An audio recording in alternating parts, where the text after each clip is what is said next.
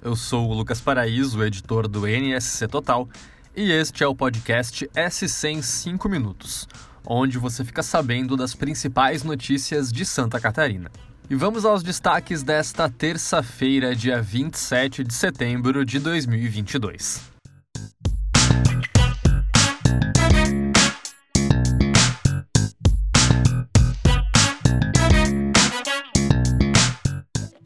Hoje é dia de debate. A NSC TV realiza nesta terça-noite, depois da novela Pantanal, o último debate entre os candidatos ao governo de Santa Catarina antes do primeiro turno das eleições. Com quatro blocos, o programa será mediado pelo jornalista Rafael Faraco, com transmissão para todo o estado. Participam os candidatos dos partidos, federações ou coligações que tenham no mínimo cinco parlamentares no Congresso Nacional, conforme determina a legislação eleitoral. São eles: Carlos Moisés, candidato do Republicanos, Décio Lima, do PT, Esperidião Amin, do PP, Jean Loureiro, do União Brasil, Jorge Boeira, do PDT, Jorginho Melo, do PL, Odair Tramontim, do Novo e Ralph Zimmer, do PROS. Toda a cobertura antes e depois do debate você confere no NSC Total. Fique ligado e acompanhe todos os detalhes.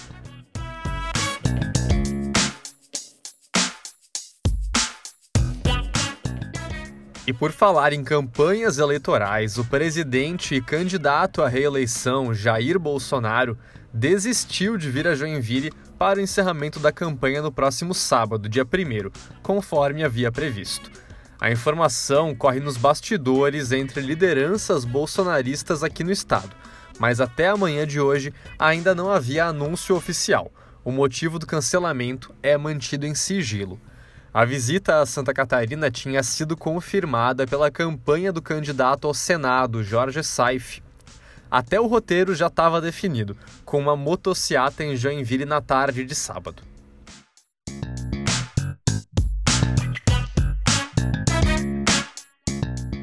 Agora mudando de assunto, uma quadrilha que pode ter deixado mais de 30 milhões de reais em prejuízo com fraudes através de pirâmide financeira foi alvo de uma operação da Polícia Federal hoje.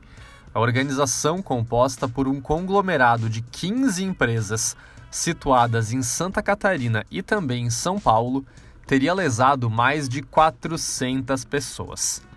Nove mandados de busca e apreensão foram cumpridos nas cidades de Rio do Sul, Itapema, Porto Belo e Videira, além dos municípios paulistas de Paulínia e Osasco.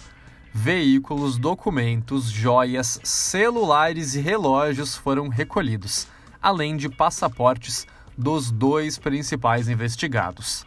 Segundo a Polícia Federal, o grupo captou clientes para supostos investimentos em criptoativos e outros negócios, prometendo lucros além dos existentes no mercado.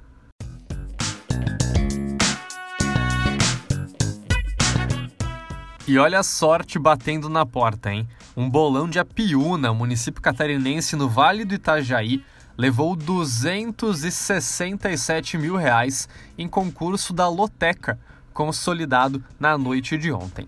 A aposta foi uma das duas vencedoras da faixa principal de premiação, que é a de 14 acertos. A loteca, que é feita a partir de palpites sobre partidas de futebol, prevê pagar em seu próximo concurso 300 mil reais, com vendas até sábado.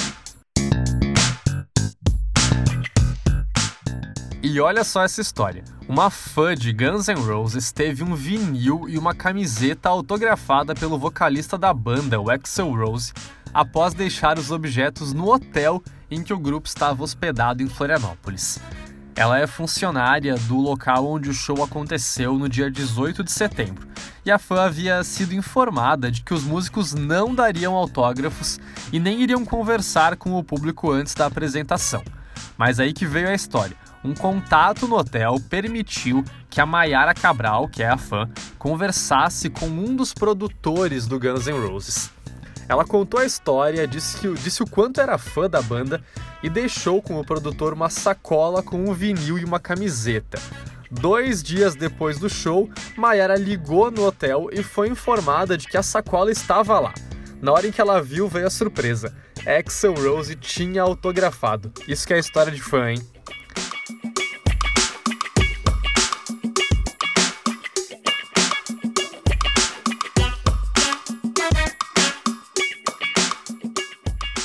E por hoje é isso. Esse foi o SC em 5 minutos, o podcast do NSC Total, publicado de segunda a sexta-feira.